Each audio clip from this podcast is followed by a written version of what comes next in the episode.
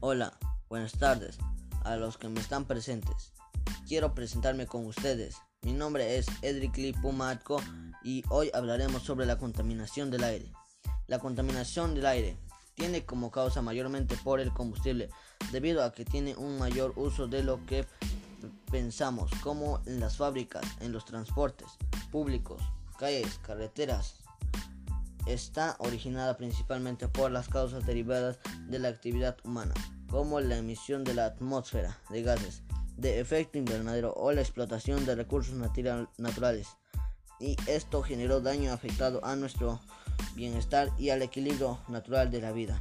Cada vez que las personas nos damos cuenta de lo que perjudica esto para el futuro, pero sabemos los tipos de contaminación que hay en el mundo. Veamos algunos de ellos.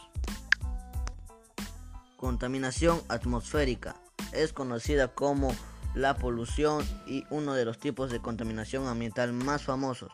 Se produce a causa de la emisión de sustancias atmosféricas que afectan directamente a la calidad del aire. Y el más conocido es el monocidio de carbono. ¿Y que causa eso?